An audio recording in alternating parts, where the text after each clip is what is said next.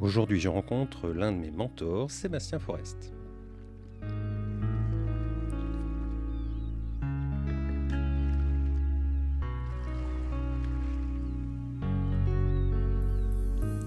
Bienvenue sur le rendez-vous du mercredi, le podcast qui t'aide à mieux gérer ton école, ton collège ou ton lycée.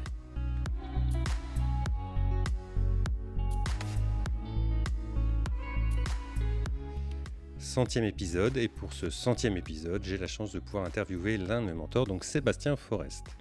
Et en plus, on est au HQ, cet espace de coworking en plein centre de Tours. Euh, je remercie Julien, je l'embrasse d'ailleurs, pour, euh, pour euh, m'accueillir au HQ. Alors pourquoi est-ce un de mes mentors? Eh bien tout d'abord, je l'ai croisé lors d'un TEDx à Tours, puis une autre fois lors d'un Startup Weekend. Et euh, ce qui m'inspire chez lui, c'est sa ténacité. Alors je m'arrête là, voici tout de suite notre conversation. Bonne écoute. Bonjour Sébastien. Bonjour François. Alors, euh, moi j'aime bien sur ce podcast croiser les regards entre celui d'un chef d'établissement et puis euh, quelqu'un qui ne l'est pas, comme je te le disais tout à l'heure. Et ça la permet de voir son école sous un angle différent et puis d'appréhender des difficultés pour euh, trouver des solutions peut-être euh, originales, et puis aussi faire émerger des, idées nouvelles. Alors pour commencer, est-ce que tu peux te présenter à nos auditeurs? Oui, avec grand plaisir. Euh, tout d'abord, bon, bonjour ou bonsoir à, toutes et à tous.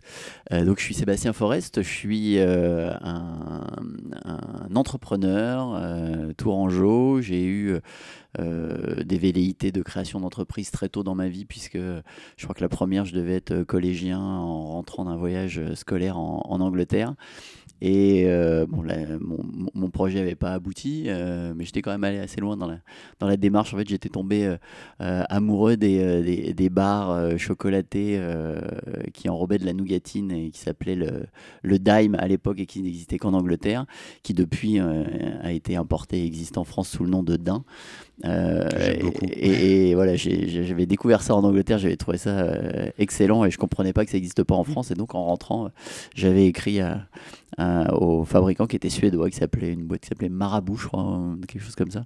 Et euh, je leur avais dit que je voulais importer ça en France, que c'était absolument, il, pouvait y avoir un, très gros marché pour eux. Et ils m'avaient remercié quand même de, de, ma démarche, mais ils m'avaient quand même rappelé que j'avais quand même que 14 ans et que c'était peut-être un petit peu tôt pour, pour moi et que j'avais peut-être d'autres choses à faire avant. Mais voilà, j'ai quand même déjà été euh, très tôt marqué par cette, euh, par, par cette envie et cette, cette volonté euh, d'entreprendre.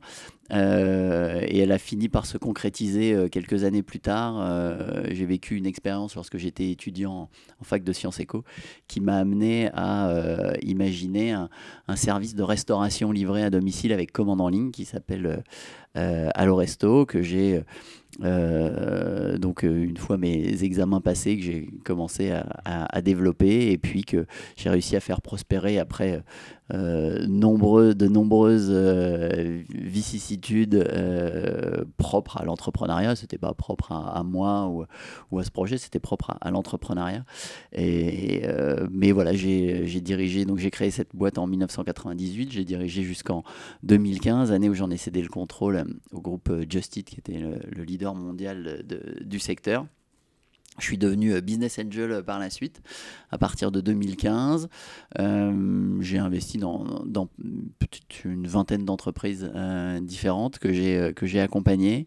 Euh, mais depuis deux ans, j'ai été rattrapé par mon goût de l'entrepreneuriat, ce qui m'a laissé penser qu'en fait, euh, j'étais sans doute plus entrepreneur qu'investisseur euh, au fond de moi. Et j'ai cherché, j'ai creusé plusieurs, plusieurs pistes. Et au final, c'est un petit peu un hasard qui m'a amené à me retrouver un jour chez, Michel Audiard, le sculpteur à la réputation internationale, mais dont on a la chance ici en Touraine d'avoir la fonderie. Euh, et, j'étais tombé amoureux d'une des œuvres qu'il avait, créées. Euh, je m'en étais fait réaliser une. Euh, je l'avais offerte ensuite dans les années suivantes à, mon père et mon oncle.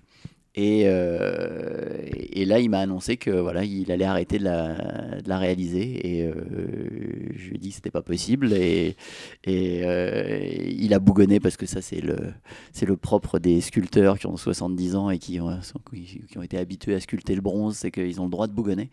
Et lui ne s'en prive pas et il a bougonné. J'ai, j'ai insisté. Il a dit bon bah d'accord, mais à une condition. Je lui ai dit bah, quelle est-elle cette condition? C'est qu'on le fasse ensemble. Et euh, à ce moment-là, euh, ça a été une espèce de révélation. Je me suis dit, bon, bah oui, effectivement, je suis euh, totalement amoureux de cette œuvre. Il y a une vraie logique à ce que je, je contribue moi aussi à porter ce projet. Et, et, donc, on a créé ensemble une, une société pour, promouvoir, pour promouvoir cette œuvre. Et, et, donc, ça fait maintenant un peu plus, un peu plus d'un an qu'on travaille ensemble sur cette, sur cette nouvelle aventure entrepreneuriale. Euh, qui est euh, qui m'amène à découvrir des univers que je ne connais pas du tout, euh, à savoir l'art et le, et le, luxe, parce qu'on est avec cette œuvre, on est on est entre ces deux univers là. Et, et c'est extraordinaire parce que j'ai l'impression de revivre en fait.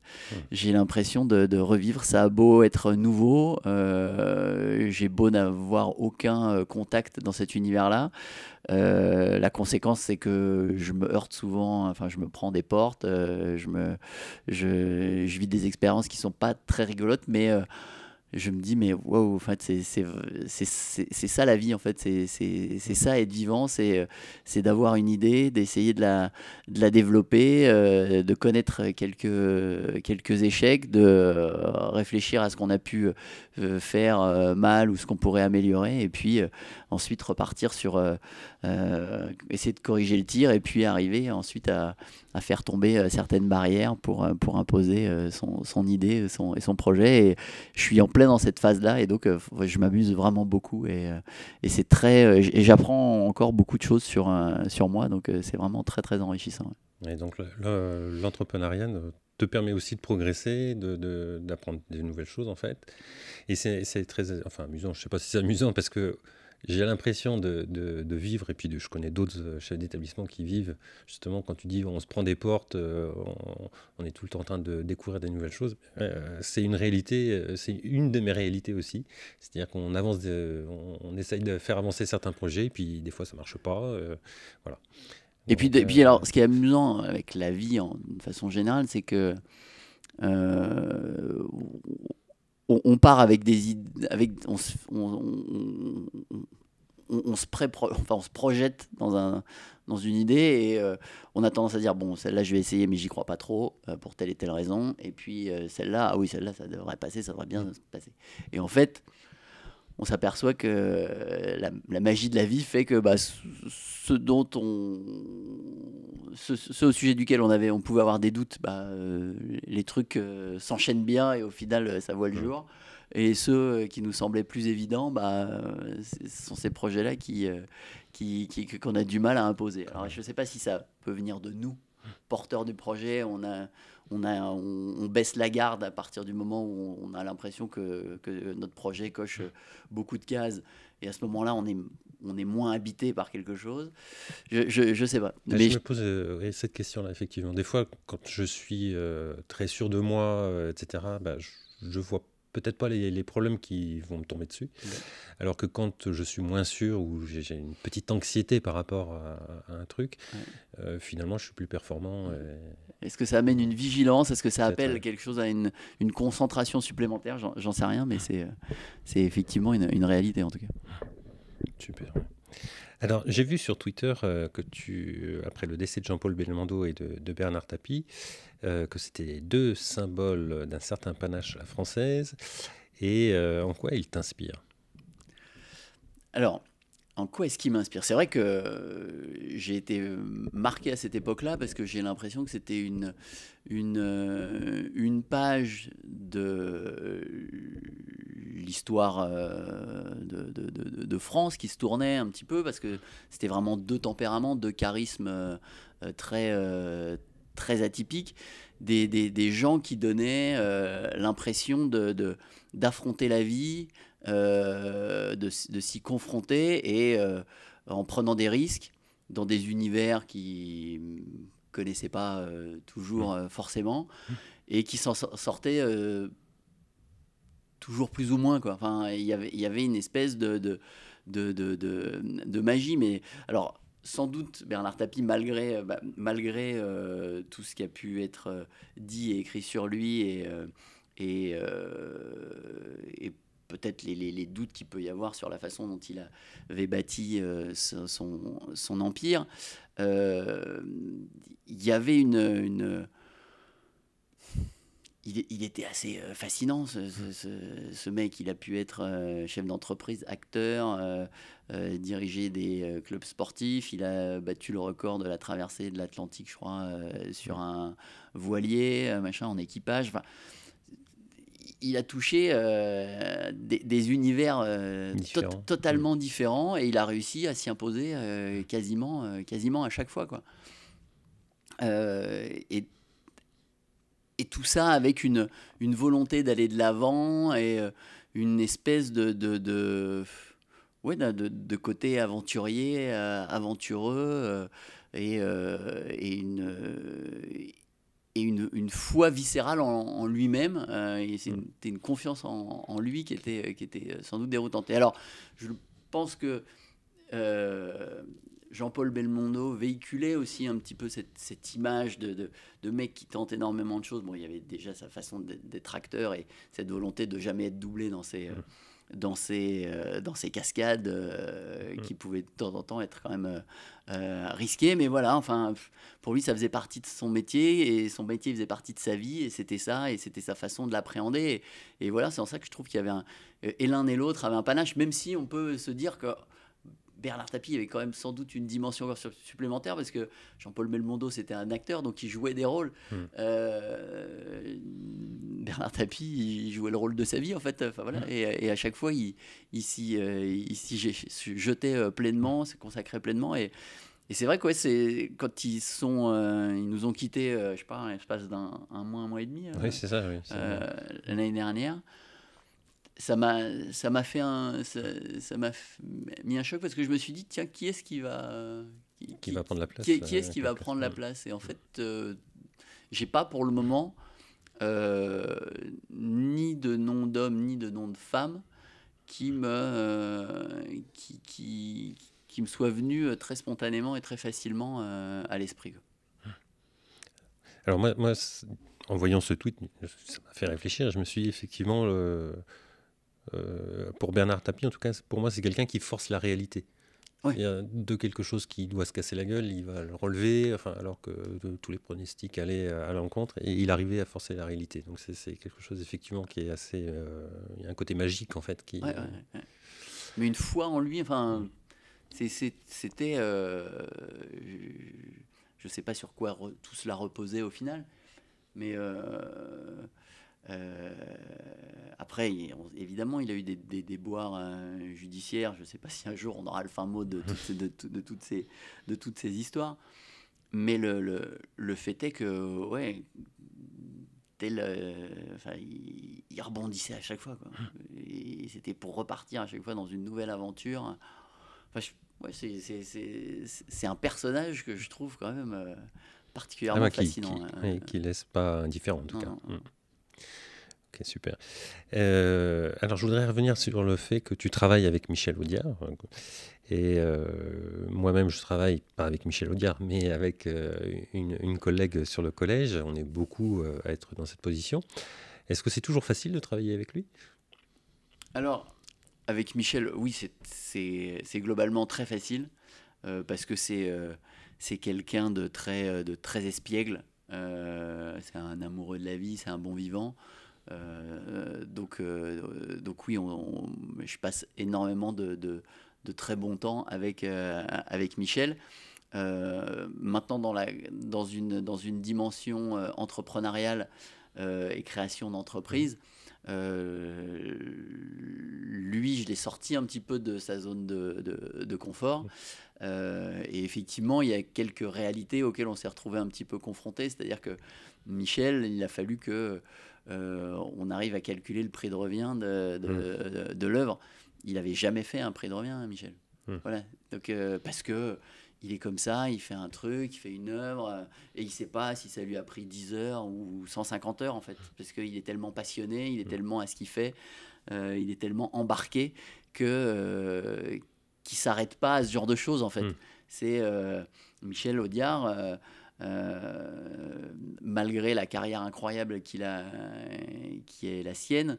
Les, plus grands, les plus grandes personnalités de ce monde ont des œuvres signées Michel Audiard et, et, et, donc enfin quand je dis ça c'est Bill Clinton, Boris Yeltsin, Nelson Mandela, Barack Obama, euh, les, des mm. empereurs euh, du Japon, des hauts dignitaires chinois. Enfin, voilà, les plus, les, plus grandes personnalités euh, politiques mondiales ont eu une œuvre de, de, de, Michel Audiard un, jour.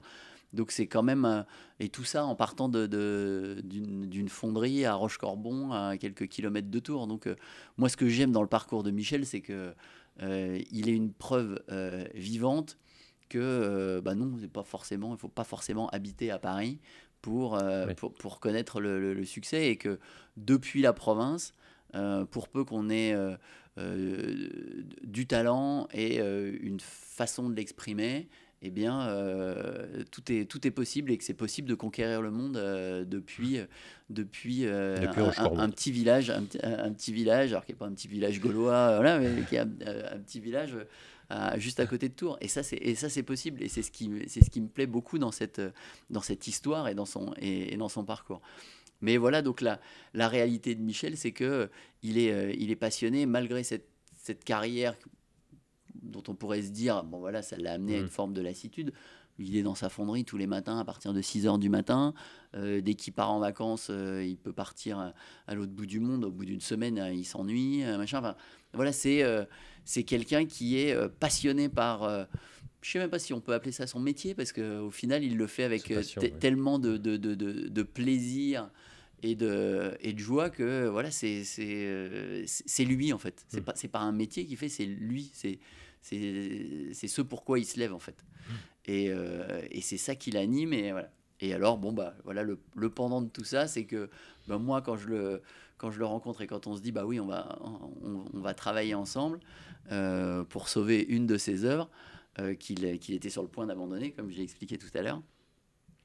Il a, euh, je m'aperçois qu'en fait, bah, moi, je vais, je vais être obligé d'apporter une dimension de, rationalité dans un univers qui n'en comporte que très peu pour mmh. lui, parce que c'est pas ce qu'il guide en fait. C'est pas du tout euh, c'est pas du tout ce qu'il guide. Ce qu'il guide ce sont des sont des choses euh, complètement euh, créatives et magiques ou et ou poétiques en fait.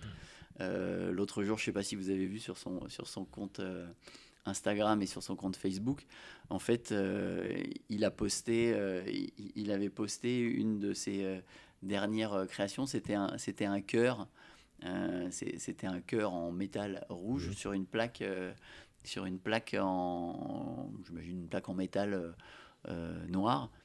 Et, euh, et, à côté, il y, a, il y avait une autre photo et c'était la photo d'un dessin. Et c'était le dessin d'une petite fille qui mettait Voilà, moi, c'est ça ma commande, monsieur Michel. Et en fait, et elle avait dessiné un cœur sur une petite plaque en métal noir. Hmm. Et en fait, lui, il a pris plaisir à réaliser cette euh, ce que la petite fille avait dessiné, en faire une sculpture, et il lui a offert cette petite sculpture.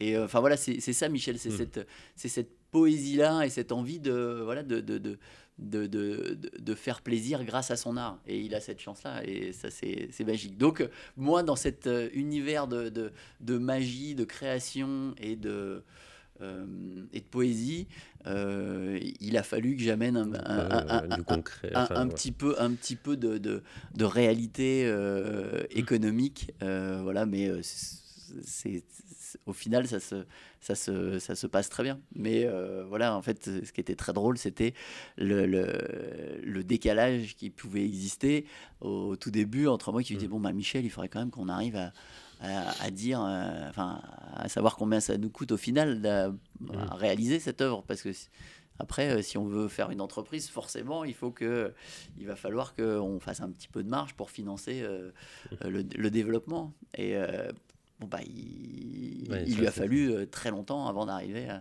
à me. À trouver le juste prix. voilà, exactement. Hmm. Bon, mais c'est comme ça, c'est l'histoire.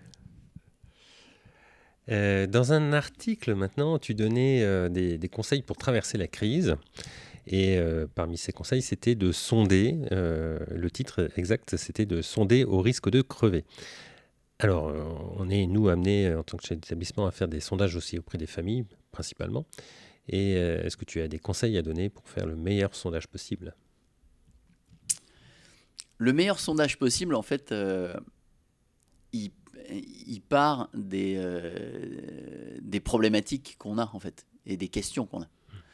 Euh, c'est qu'on a des interrogations sur euh, la façon de conduire un projet ou je sais pas si je me mets dans les si j'essaye de me mettre 30 secondes dans la peau d'un chef d'établissement bah voilà il y a un projet de je je sais pas si c'est de, de, création d'une nouvelle filière enfin, ou d'ouverture de, de, de, nouvelles, euh, de nouvelles matières euh, à proposer euh, en enseignement, ou je ne sais pas, une nouvelle façon d'appréhender la, la, dimension restauration dans l'établissement, des choses comme ça.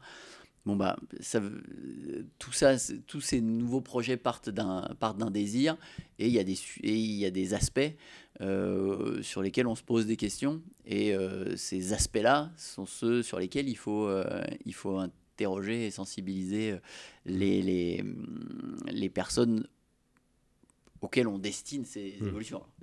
Que ce soit directement, c'est-à-dire les élèves, ou indirectement les, familles. les, les, familles.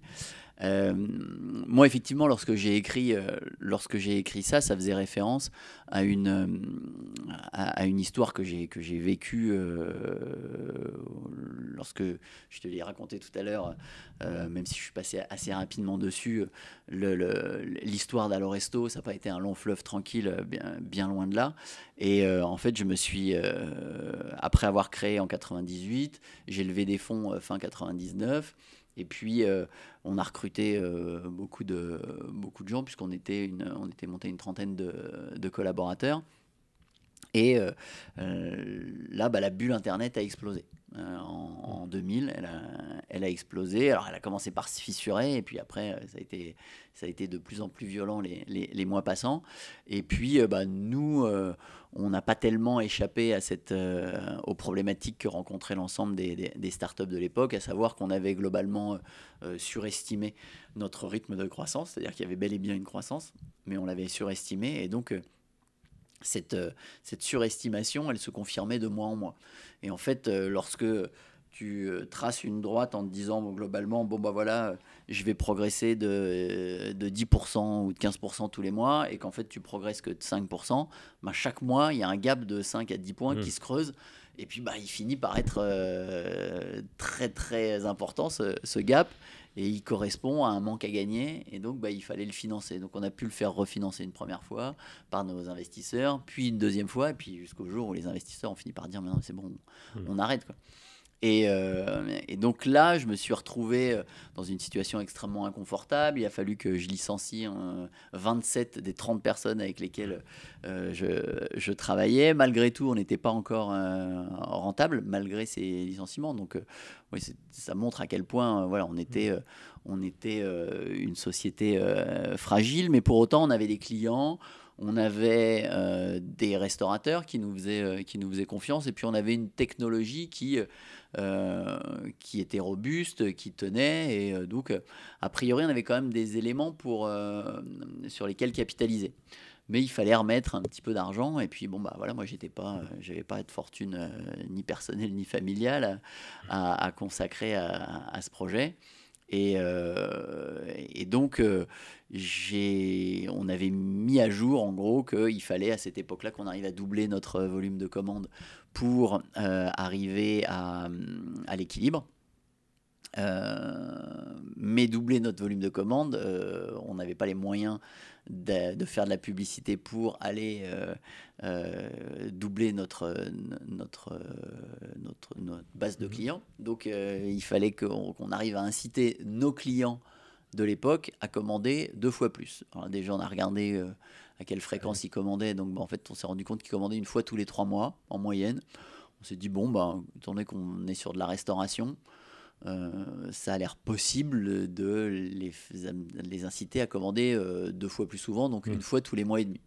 Et donc c'est ce qu'on a cherché à faire. Et c'est là que je me suis dit, bah, en fait, le meilleur moyen d'arriver à faire en sorte que nos clients commandent deux fois plus souvent, c'est tout simplement bah, que on essaye de comprendre qui ils sont, quel genre de consommateurs ils, sont, qu'est-ce qu'ils attendent d'un service de restauration livré d'une façon générale et d'un service comme à le resto en particulier.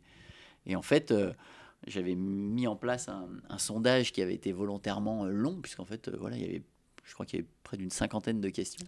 Ah ça, toi, ça fait partie des, questions. ça, ça, alors, je le conseillerais pas forcément dans tous les cas, hein, hmm. dans tous les cas de figure. Moi, je voulais vraiment tester par là même également l'implication des, des, des, clients, et des, gens qui venaient sur le site. Et, et donc, c'est pour ça que j'avais pas voulu un truc trop, euh, trop, trop court. Euh, mais je le conseillerais pas forcément dans tous les mhm. cas de figure.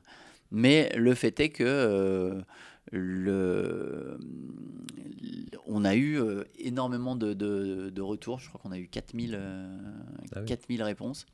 et donc, alors tout était online, hein, bien sûr. Il ne s'agissait pas de, mhm de remplir un truc qu'il fallait reposter ensuite par la suite. Euh, euh, donc on était, euh, on était online à 100%.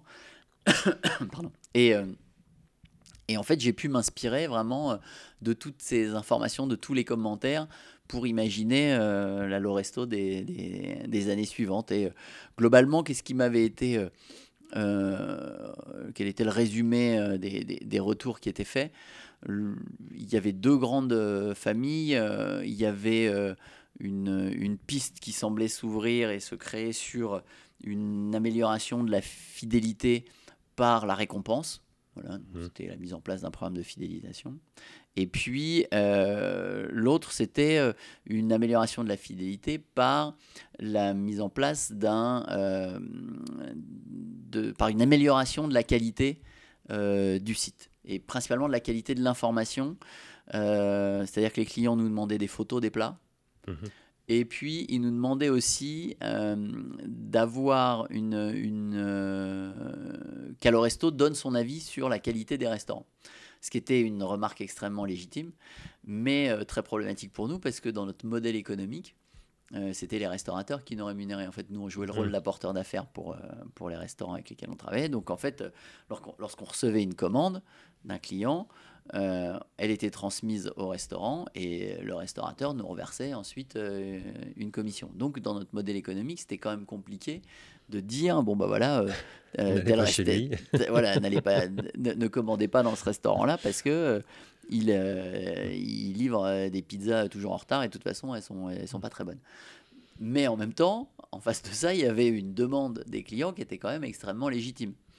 Et euh, donc, euh, je me suis un peu creusé la tête à cette époque-là et on, nous est venu l'idée, en fait, de euh, proposer la possibilité de noter son restaurant. Ce qui, à l'époque, n'existait pas du tout. Hein. Ça n'existait pas du mmh. tout, du tout sur, sur Internet. Ça, on le fait en, 2002.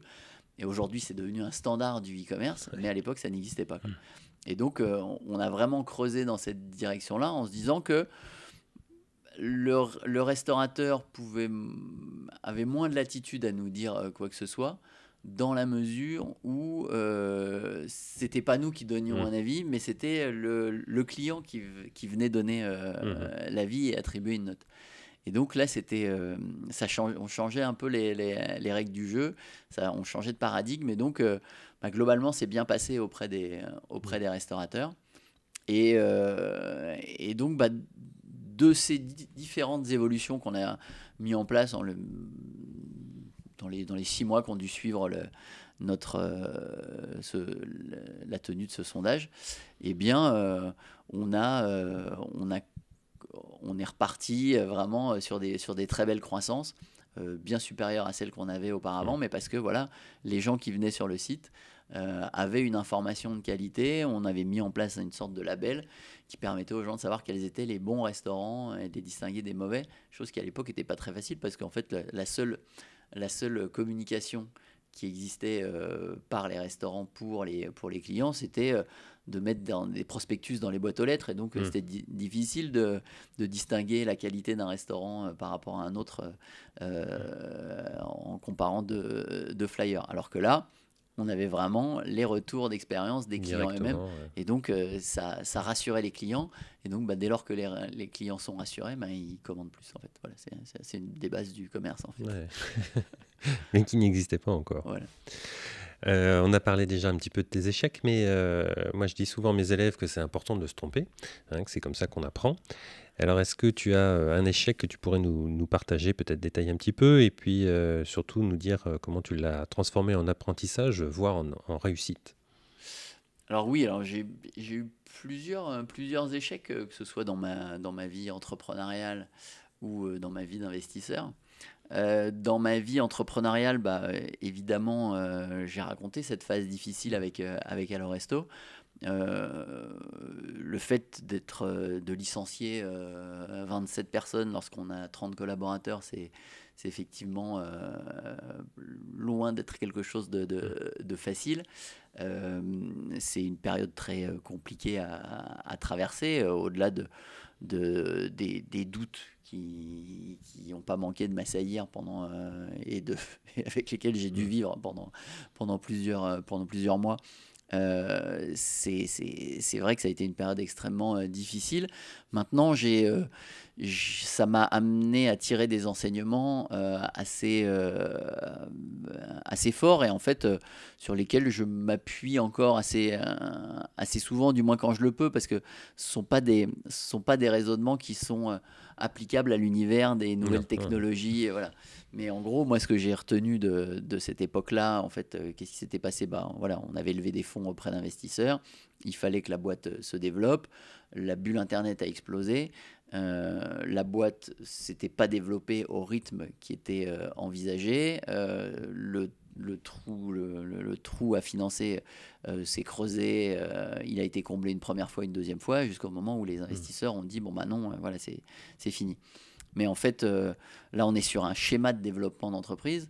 Il y en a un autre qui est beaucoup plus classique, beaucoup plus terre à terre, qui revient à dire, euh, bah non, tu vas pas euh, investir, de, tu vas pas aller chercher de l'argent auprès d'investisseurs pour l'investir en, espérant qu'un jour, voilà, dans 2, 3, 4, 5 ans, tu arriveras à, retomber sur tes pieds et que et que tu, tu, tu seras sur une, une boîte rentable.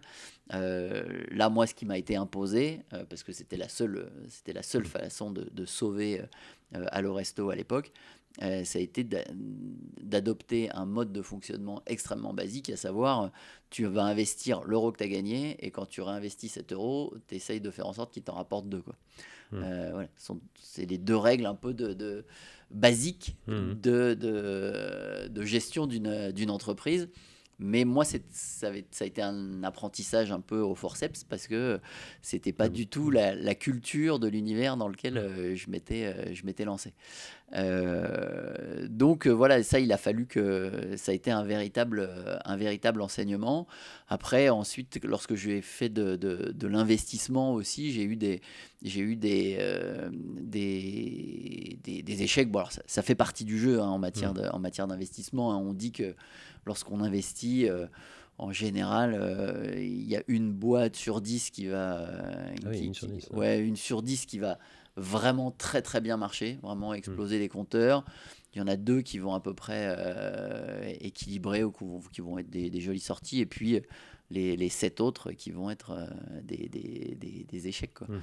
Hmm. donc, donc voilà, ça a été Là, j'ai eu mon lot de, de, de, de, de déceptions. Euh, on avait ensemble cru mmh. dans, un, dans, dans, un projet euh, tourangeau qui s'appelait qui s'appelait Pitch. Bon, voilà, le, le, le, ils n'ont pas réussi soit à trouver leur marché, mmh. soit à, à trouver le, positionnement produit qui, euh, qui pouvait répondre euh, suffisamment rapidement euh, aux, attentes des, des, euh, des, utilisateurs potentiels. Et c'était un des sujets d'ailleurs, c'était qui était l'utilisateur final potentiel Est-ce que c'était est-ce que c'était une école, c'était dans les. Faut, Mm. Peut-être que je re- reprécise, c'était une, c'était une, Une application, une, app- pour une écrire application. Des, ouais. des histoires à la manière du, du cadavre ex- exquis. Voilà, donc le- les élèves commençaient, un élève commençait l'histoire et euh, les autres suivaient. Et il y avait des petits triggers euh, qui, euh, qui permettaient de, de structurer un petit peu le récit. Voilà. Ouais. Effectivement, euh, je crois que la difficulté c'était de savoir et par, par quel biais passer. Et dans l'éducation, c'est compliqué parce que ça peut être la mairie, ça peut être l'éducation nationale, ça peut être le prof, ça peut être le directeur, ça peut être. Enfin voilà, il y a. C'est très compliqué. Ouais, c'était très compliqué. On était au, au début de ce qu'on appelait les, ce qu'on appelle maintenant les EdTech, les technologies de, de l'éducation. Bon, voilà, et euh, j'en ai- retiré forcément des choses. Alors, on- je, je, je recroise encore avec, euh, régulièrement avec euh, grand plaisir les les- l'équipe qui, euh, qui portait ce, ce, ce projet. Donc, euh, bah voilà, on a, on, a, on a partagé un rêve. Enfin, moi, c'est comme ça que je le, je le vis. hein. On a partagé un rêve et une envie. Et puis, bon, bah, de temps en temps, on est rattrapé par une, par une forme de réalité, ce qui a été, ce qui a été Mm. notre cas là, dans, cette, dans cette aventure. Mais, euh, mais voilà, donc oui, on a appris des, on a appris des choses euh, sur euh, bah, que c'était qu'une, c'était un autre apprentissage d'une nouvelle, d'une autre forme d'aventure euh, humaine, et puis une réalité liée effectivement à un contexte dans l'univers des, des- de ces technologies de l'éducation. Oui, il faut s'armer. Qu'on a réalisé, c'est- qu'il fallait vraiment s'a- s'armer de beaucoup, beaucoup de patience parce qu'effectivement, arriver à identifier le, les, les interlocuteurs euh, pour, c'était euh, c'était pas facile. Interlocuteur pour arriver à présenter le, le- le concept, le projet, l'idée. Euh, interlocuteur pour savoir qui allait prendre la décision de l'implémenter dans euh, sa classe ou dans son école. Et puis après, euh, qui allait payer pour Mhm. ça est-ce que c'était euh, l'élève? Est-ce que c'était la famille de l'élève? Est-ce que c'était le, le- le- le- le- le- l'école? Mhm. Est-ce que c'était euh, l'académie? Enfin, On, s'est retrouvé sans doute euh, euh, confronté à un univers qu'on connaissait que trop mal. Mm. Euh, et je pense que ça, ça a été une, euh, une des erreurs. Mais bon, enfin voilà, c'est c'est- c'est- c'est c'est passé, mais c'était euh, c'était effectivement, euh, on avait, on avait fondé beaucoup de beaucoup d'espoir euh, dedans. Bon, bah, voilà, ça s'est pas fait. Je crois que euh, de, de, de toute l'équipe, euh, ils ont tous rebondi sur d'autres euh, Oui. sur, sur, sur d'autres projets. Donc voilà, il n'y a pas de il y a y a, il y a, il y a pas de problème. Mais moi, j'ai tendance à dire que et les- et l'échec et la réussite sont sont rarement euh, des états euh, stationnaires, sont des étapes en fait pour moi. Mm. Euh, sont des étapes de, de vie et il est, il est absolument étonnant de voir à quel point d'échecs naissent, ben, oui, des, des, des, des enseignements, mais aussi des rencontres. Euh, Des rencontres qui permettent ensuite de rebondir sur un, sur un autre projet. Euh, pour moi, la- la- l'histoire la, plus incroyable à, à ce sujet-là, c'est euh, c'est celle d'un jeune étudiant en, en Californie dans le milieu des années 90 qui se dit, oh là, là, je vois tous mes copains qui euh, se font livrer des pizzas, je vais leur faire un site pour qu'ils puissent commander des pizzas. Ça, ça ressemble quand même pas mal à je vais leur faire un site pour qu'ils puissent commander des pizzas. Et puis, euh, bon, bah, il, il fait son site, il développe, ça c'est sa passion, donc euh, il, fait ça très vite. Et puis, euh, il, va, euh, il prospecter des, des restaurateurs. Bon, qui l'accueillent euh, plus ou moins à bras ouverts, mais bon voilà, ça se passe bien et tout. Et puis euh, vient le jour où il lance, euh, où il lance son site, et puis bah là, il commence à avoir des problèmes parce que bah, les gens qui commandent, ils sont pas forcément livrés. Et pourquoi? Bah, Parce que en fait, il transmet à l'époque les commandes sur un fax. Et en fait, bah, le fax, il n'est pas toujours accessible dans le restaurant. Donc, le restaurateur voit pas forcément toujours en temps et en heure qu'il qu'il a reçu une commande. Euh, donc, ça crée des problèmes et que cet entrepreneur arrive euh, jamais véritablement à résoudre. Bon, et puis au final, comme il n'arrive pas à les résoudre, bah, les clients n'arrivent pas à, être livrés, donc euh, mmh. ça, crée beaucoup de désagréments, et donc euh, bah, il ne recommande plus jamais, et euh, au final, la boîte périclite, il met la clé sous la porte, et, et là, il y a un mec qui vient le voir, qui dit, tiens, il paraît que tu voulais créer une... Tu as, essayé de créer une boîte, écoute moi, j'ai un projet, euh, j'aimerais qu'on en parle tous les deux parce que euh, on est ensemble en cours euh, et, je pense qu'on pourrait faire des choses bien. Et en fait, c'est le mec qui a voulu créer ce, site, ce service qui ressemble à Loresto, s'appelle Sergey Brin.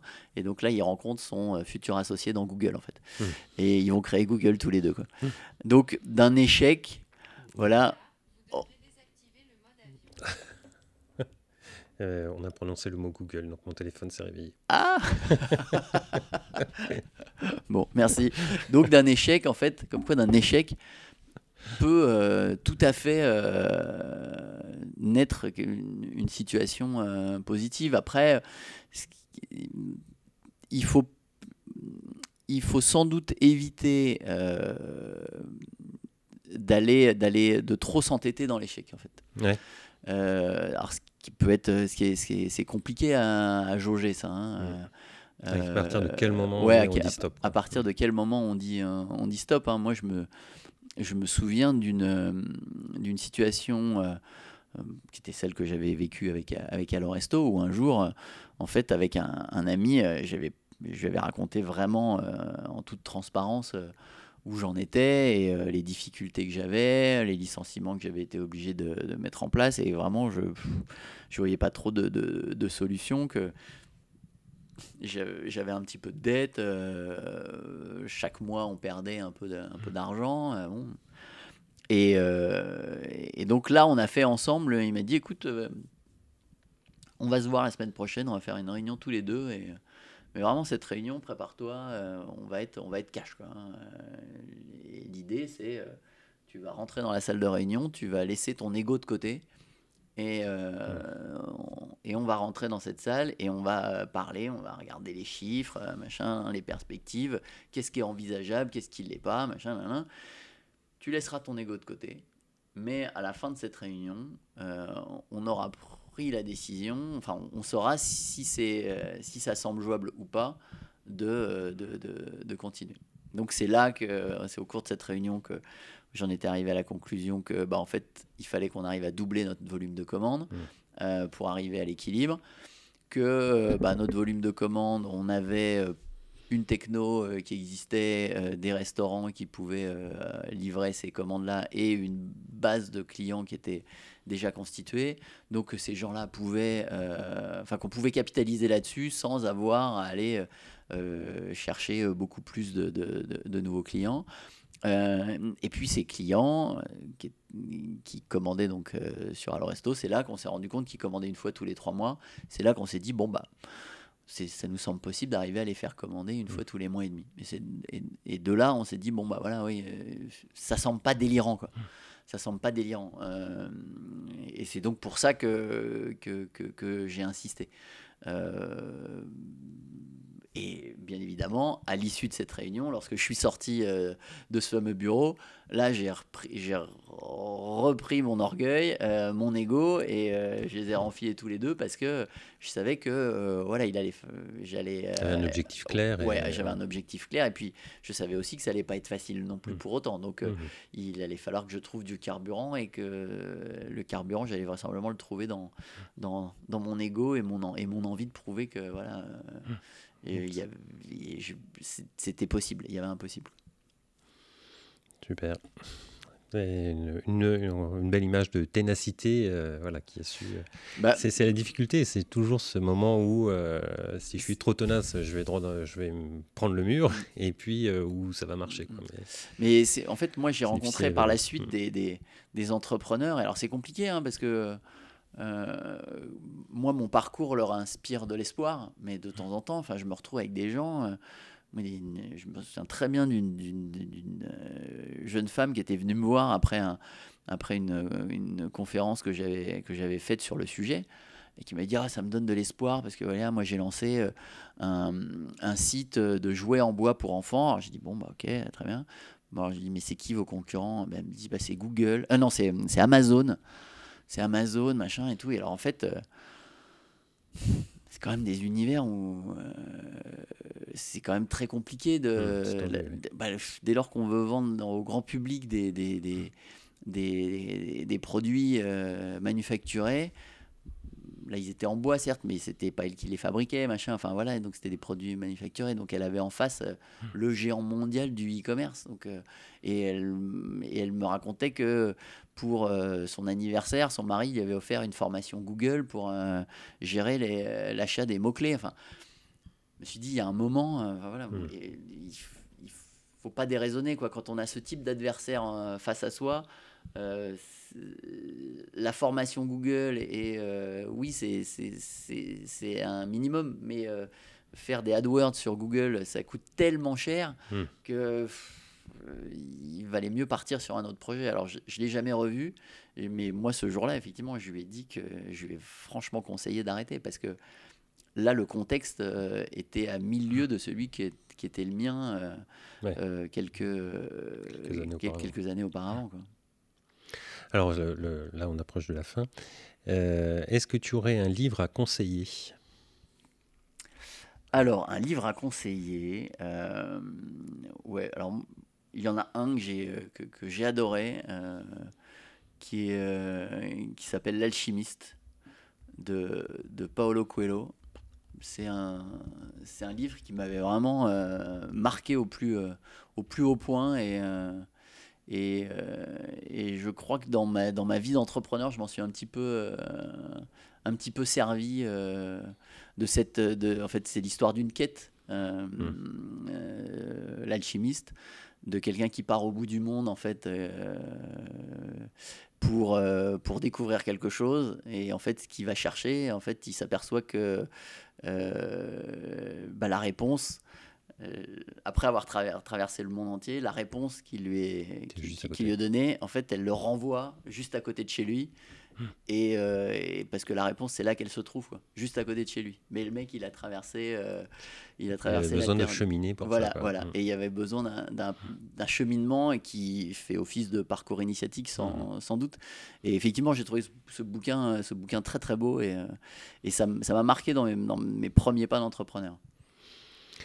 Est-ce que tu as un mantra ou un mentor à nous partager? Oui, alors moi, il y a une personne que, j'admire beaucoup et, que j'admire depuis très longtemps euh, parce que euh, c'est euh, quelqu'un qui, globalement, a réussi dans beaucoup d'univers qu'il a cherché à, dans lesquels il s'est investi. c'est Philippe Labro. Euh, parce que euh, ce mec, il a été euh, journaliste, il a été écrivain, il a été réalisateur, il a été chef d'entreprise, parce qu'il a été directeur d'RTL quand même pendant, mmh. pendant très longtemps. Et, et, ce sont des parcours qui me, qui me bluffent en fait. Ce sont des parcours qui me bluffent parce que aussi bien, on parlait tout à l'heure de ma relation avec, avec Michel, euh, Michel Audiard, euh, moi je me sentirais pas d'être artiste en fait. Enfin, mhm. voilà, moi j'ai la dimension, j'ai été touché et ému par, par, par cette œuvre de, de, de Michel qui nous a euh, réunis et, et, qui fait que maintenant on fait ce voyage ensemble. Euh, mais je me sens bien incapable de, de, la, de la, créer. Euh, et j'amène une espèce de, de rationalité. Euh, c'est essayer de faire vivre rationnellement la magie. Donc c'est hmm. et la poésie. C'est pas très facile, mais je trouve que le jeu est extraordinairement amusant. Je sais pas si je vais y arriver, mais je trouve que c'est extrêmement séduisant comme, comme programme. Euh, et, là, Philippe Labro, lui, il a été, euh, il a été journaliste, euh, donc témoin de son époque, de son temps. Il a été écrivain. il a réalisé des, des, des films qui sont des bons films, hein, parce que même les amoureux de cinéma vous disent, oui, les films de Philippe Labro sont, sont, vraiment des bons films. Et puis, le mec, il a dirigé la plus grande radio de, de France ni quand même euh, waouh c'est c'est c'est c'est impressionnant ouais, ouais c'est impressionnant. Et, euh, et comment est-ce qu'on arrive à avoir euh, toute cette toute cette panoplie là ça je, je, je sais pas mais on en revient un, petit peu dans un genre qui est peut-être un petit peu différent, mais à ce qu'on évoquait en tout début de, de, de, notre échange avec, euh, avec, ce, avec Bernard Tapie ou, euh, Jean-Paul Belmondo qui avaient des, des multiples facettes. Quoi. Et, et effectivement, euh, ouais, c'était des passionnés. Et, et, et, en fait, y a, ça me ramène à un truc. Il y a quelques. sur les, sur les, les barrières qu'on peut se mettre les uns les autres dans ce qu'on se sent capable de faire ou pas en fait. Et euh, il y, a quelques, il y a quelques années maintenant, j'ai euh, voulu produire un documentaire sur l'entrepreneuriat. Le, sur et en fait, euh, l'idée était de réunir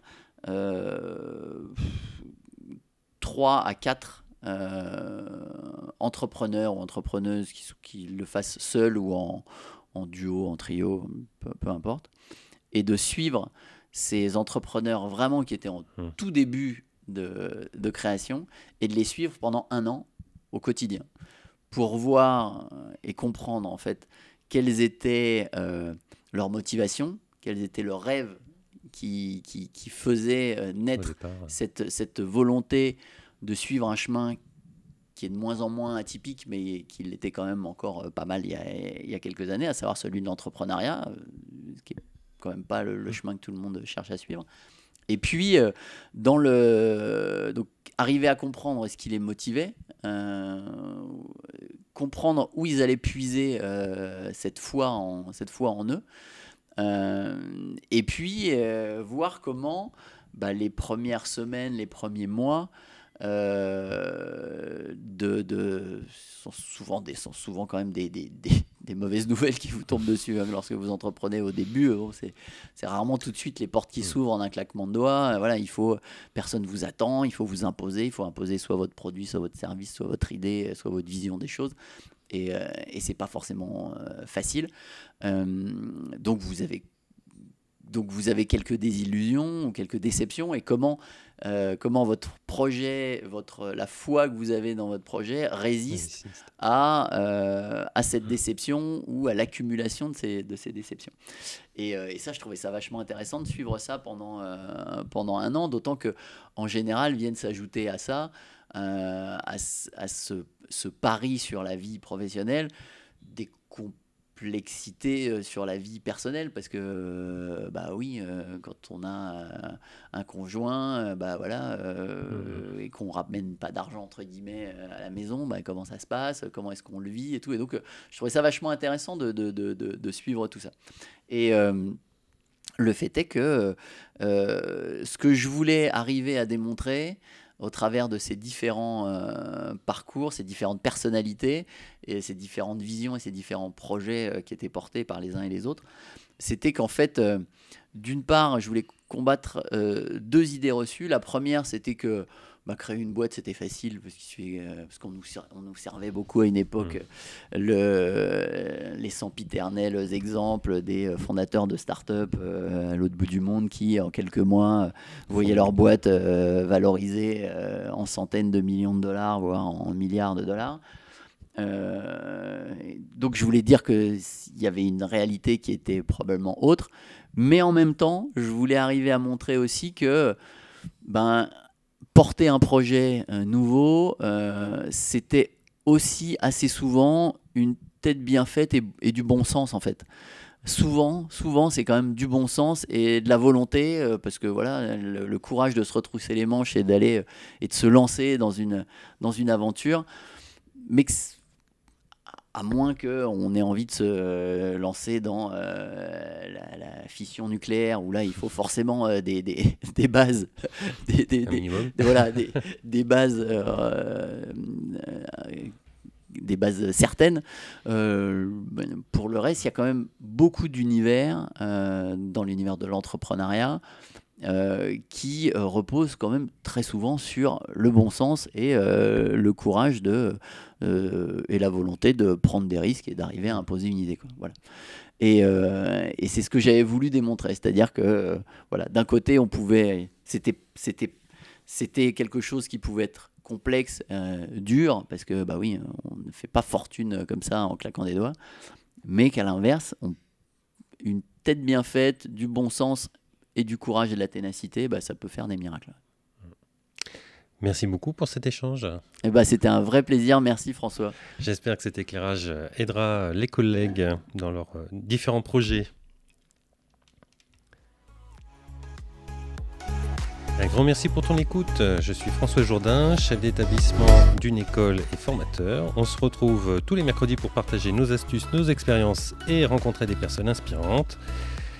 Tu souhaites recevoir une fois par mois un texte ou un document que j'ai créé sur des sujets divers Eh bien, abonne-toi à la liste de diffusion. Tu trouveras le lien dans les notes de l'épisode ou sur mon site. Je te dis à très bientôt sur le rendez-vous du mercredi, le podcast des chefs d'établissement. Parce que gérer une école, c'est bien, mais partager, c'est mieux et ça rend heureux.